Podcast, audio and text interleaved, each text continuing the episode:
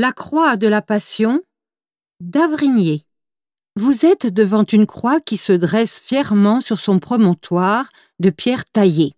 Cette croix en fer forgé est l'œuvre d'un maréchal ferrant, Philibert Riduet. Sa signature est apposée à la partie basse avec l'inscription Au Crux Ave, qui signifie Salut aux croix. Elle a été faite en 1765. Elle est particulièrement intéressante car elle comporte une foule de symboles. Tous se rapportent à un épisode connu de l'histoire sainte chrétienne, la mise à mort sur la croix de Jésus-Christ, autrement nommée la crucifixion.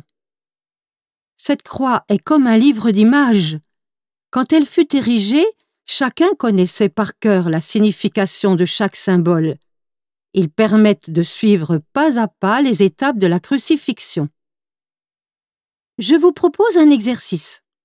Je vous relate la fin de la vie terrestre de Jésus, et c'est à vous de retrouver au fil de mon histoire, chaque fois que vous entendrez les éléments représentés sur cette croix.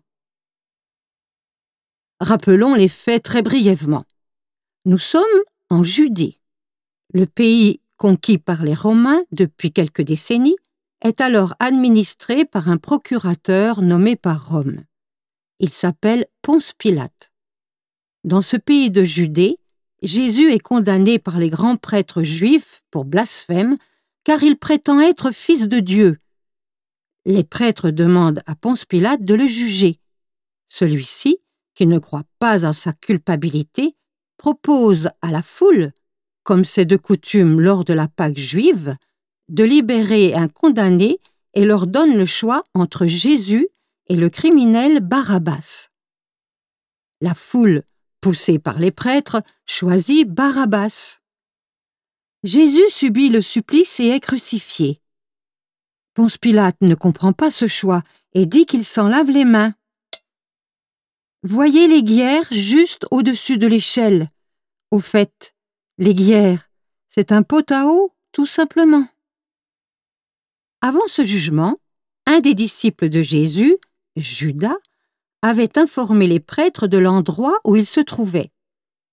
Quand Jésus fut arrêté par le grand prêtre, son ami et disciple, Simon-Pierre, pour le défendre, frappa Malchus, le serviteur du grand prêtre, avec un sabre et lui trancha l'oreille droite. Le voyez-vous, au-dessus de l'aiguière? Judas reçut le prix de sa trahison, trente deniers. Il avait dit au prêtre Vous le reconnaîtrez, c'est celui que j'embrasserai. L'expression un baiser de Judas est toujours utilisée aujourd'hui dans le langage courant. Un peu difficile de trouver ces petites pièces de monnaie, non? Cherchez, au bas de la croix. Le long calvaire de Jésus commence ensuite. Il est attaché à une colonne, à gauche, sur le bras de la croix. Fouetté, ses bourreaux lui posent sur la tête une couronne d'épines par dérision, parce qu'il se dit roi des Juifs. Ponce Pilate le montre ainsi, blessé, ensanglanté, à la foule venue assister à la mise à mort. Ecce homo, leur dit-il, ce qui se traduit par Voici l'homme. Jésus connaît la souffrance et aussi la trahison, celle de Judas, nous l'avons vu, mais aussi celle de Pierre, un de ses douze disciples qui affirme ne pas le connaître quand on l'interroge. Jésus ne lui avait-il pas dit la veille avant que le coq ne chante, tu m'auras renié trois fois. Jésus arrive au sommet de la colline, là où il sera exécuté.